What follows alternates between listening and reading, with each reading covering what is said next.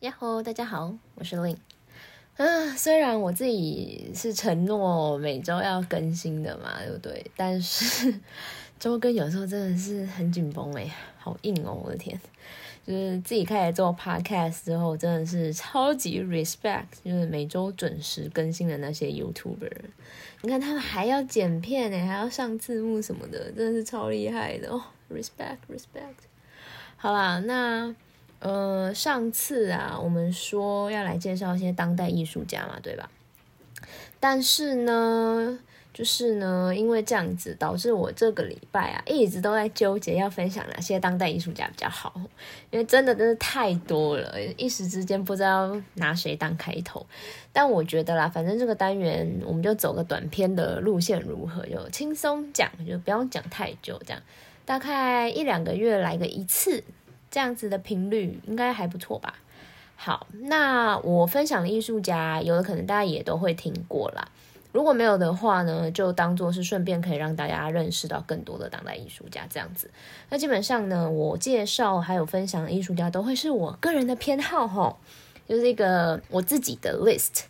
那我在 Instagram 那边应该也都会分享到，就是我讲的艺术家的作品啦。其实就是我自己很喜欢，或者是觉得作品诶还蛮有趣、蛮好玩的。要不然就是我其实已经追了这个艺术家一阵子的，然后认识比较深的艺术家这样子。那当然也是可以介绍一下，就是现在那些世界上的一线大咖啦，比如说你像 Damien Hirst 或者是 Like Jeff Koons 之类的，这样应该还行吧？OK，好，那。我们今天就来分享谁好呢？嗯，我就从我现在脑中第一个闪过的那位开始好了，因为我真的很喜欢他的作品，很想跟大家分享。他是我一两年前才认识到的，但他的作品啊，我整个就是那种你知道有没有那种那种经验过，就是一见钟情式的，整个就是立马爱上。这个艺术家，他名字叫做 George Shaw。他是英国人，嗯，一九六六年他生于英国的 Coventry，就是考文垂。呃，大家看过那个 Sherlock，就是那个新世纪福尔摩斯的人，听到这个 Coventry 这个名字，会不会就闪过那个 Pink Lady 的桃桃红色风衣啊？好了，反正有看过的人应该知道我在说什么。OK，anyways，离题了，我们现在回来讲 George Shaw。好，那 George Shaw 在二零一一年的时候啊。他有获得那个英国透纳奖的提名，是很很厉害的一个经历哦。嗯，这边就顺便介绍一下什么是透纳奖好了，毕竟也是一个非常非常重要的奖项这个英国的透纳奖啊，是呃在当代艺术界一个非常具指标性的奖项，它是专门颁给五十岁以下的英国人、英国艺术家或者是住在英国的艺术创作者的一个奖。那在一九八四年的时候创办的。现在那些大名鼎鼎的艺术家，比如说我们刚刚提到的 Damien Hirst 或是 Tracy Emin，他们都得过托纳奖哦。那 George Shaw 的作品呢，就是大家想说，那他他是画什么？他他是做什么的？哈，他作品长什么样呢？他的作品非常的特别，哈。他虽然是绘画，哈，乍看之下好像就是再画一些普通的英国郊区的风景，是像风景画那样子。但是啊，就是你在看他的作品的那个瞬间哦。会有一种很微妙的违和感，为什么是违和感呢？我等下会说。然后你会甚至呢，觉得那个风景好像就是在召唤你过去，就是哎，过来再仔细看一点，再仔细看，你可以再更靠近一点的那种感觉哦。而且你会发现啊，就他的作品啊，他有那种跟其他绘画作品不一样的光泽感跟色泽。这个呢，原因是为什么呢？是因为 j o r g e Shaw 他用的呢。颜料呢，不是我们常看到的油彩啊，或者是亚克力颜料，它是用珐琅漆。那什么是珐琅漆呢？珐琅漆是一种那个工业用的涂料，也很常用在模型的涂装上面。有在玩模型、有在组钢弹的朋友，应该就会知道我在说什么。虽然我自己没组钢弹，但是我我有朋友在组钢弹，所以就是珐琅漆，我是之前就就就有听说过哈。好了，总之呢，它珐琅漆就是一种在常温下就可以它它会自己固化成膜的一种漆，所以呢，George Shaw 呢，因为用珐琅漆就是当做它的颜料，当它美彩的关系，所以呢，导致他的作品呢有一种珐琅漆才有的特殊的光泽感，或者好像就是那种你看过去你会觉得颜料好像还没有干，还有点湿润湿润的一种错觉哦。然后呢，它的那个色彩的那种饱和度跟鲜艳感，也和油画颜料跟还有那个亚克力颜料也都是非常的不一样。我自己我自己看啦的感觉是，我觉得珐琅漆的那个整体给我的感觉，呃，那个颜色很浓郁，但同时也非常的细致哦。我自己是非常的爱这样子，还有加上它那个很漂亮的光泽度。好，那 j o r s h a 的作品啊，我觉得最吸引人的地方啊，就是他画的这些呢，虽然像是看上去呢，都像是无人的郊区风景哦，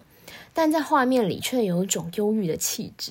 就是非常重我的点。而且啊，你仔细一看呢，你可以发现呢，虽然像是无人风景，但是你能发现到处那个画面里面到处都是曾经到过那个风景的人留下了痕迹哦。这就是我刚才说的那个微妙的违和感哦。比如说呢，有比如说像是街角的喷漆涂鸦啊，或是墙上一些莫名的油漆泼痕啊，或是譬如树干上刻字的痕迹呀，还有一些比如说草地上皱皱的那些杂字被扔在那里，或是挂在树枝上的塑胶布啊什么的，那人为的痕迹。其实就很像那个我们看推理小说里面那些线索，有没有？会让人家就是忍不住的想要去猜一下哦，就是这个风景里面之前到底发生过什么事情，甚至你可以脑补出一个小剧场出来嘛，对不对？然后这些风景啊，也不只是在提示观众一些过去的事件，它同时呢，也像是一种预告的感觉，预告啊，在下一秒，随时可能还会有人在走过，在走进这个风景里面哦。那 George Shaw 的作品啊，虽然他画的都是他家乡的风景，就是他老家，是他成长经验，然后还有回看他这个老家景色变化的一个像野史般的记录，就是非官方的历史记载的那种感觉。但很神奇的就是呢，嗯，从他的作品里面的那些场景啊，同时呢，却也可以唤起观众的情感，或者是他各自自己那种私密的记忆的一个共鸣哦。就明明是自己没有到过的地方，你会却觉得就是似曾相识，有这种错觉或者这种这种感受。那我我自己认为啊，或许就是因为呢，嗯，我们一样都经历过，比如说青春期的那些小小的，甚至是现在回想起来还觉得有点蠢、有点无聊的小冒险、小事件，或者是他画这些景象触发了你对，比如说时间流转的一种伤感的感觉。还是呢？他提醒你，或是轻轻挑起了你那种一些只有自己知道的一些过去的创痛，或是伤心的过往的回忆。就是像作品哦，它很很厉害的地方，它就是可以唤起人们在一些成长过程里面的一些共感的经验。虽然大家都来自各种不同的文化背景啊，不同的国家，不同的呃成长经历。但是有些东西其实本质上是一样的，那他的作品就可以让人家有这种感觉，就是那种共感，或者是呢，他也可以就是连接到，应该说我们看的人可以借着他这个画面的呈现，或是这一个风景，连接到自己过去那些那种悠悠的、幽微的、细微的、不常被回想起来的记忆哦。这些感觉或许很模糊，但是我认为啊，不管怎样。就是嗯，大家看到他的作品，就是应该说去看了他的作品的人，多多少少到最后其实都会默默带着类似的情绪离开那个展场、那个展件，然后去消化那个感觉。我觉得 Jory Shaw 的作品神妙的地方呢，怎么讲呢？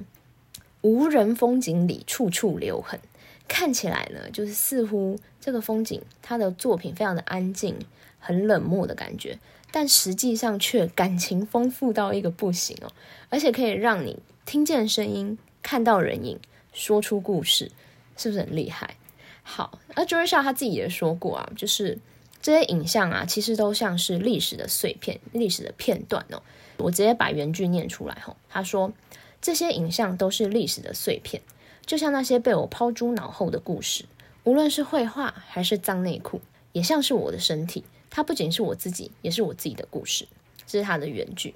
好，那 j o r g e 在二零一四年到二零一六年的时候，有在那个英国的呃 The National Gallery，就是国家美术馆，他有驻馆，然后就是在那边画画，这样子坐在那边做他的创作。之后在就是国家美术馆就办了一个个展。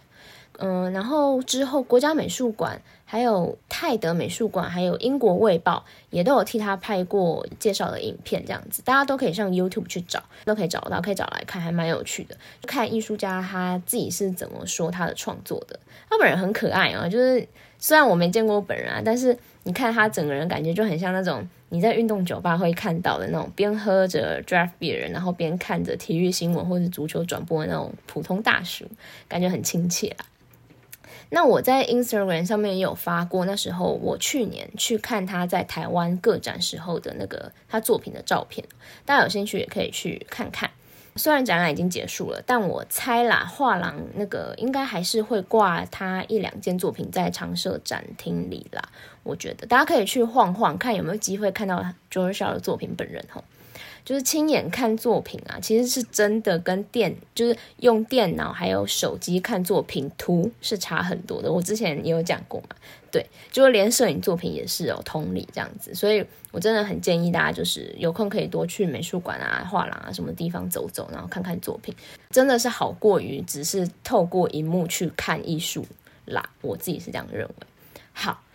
那今天短片嘛，所以今天就先到这儿吧。我觉得今天就介绍一下，就是我自己个人最这一两年发现的非常喜欢的艺术家，当代艺术家。那嗯，就希望你们喜欢今天的内容喽。我们就下集下次再见啦，拜拜。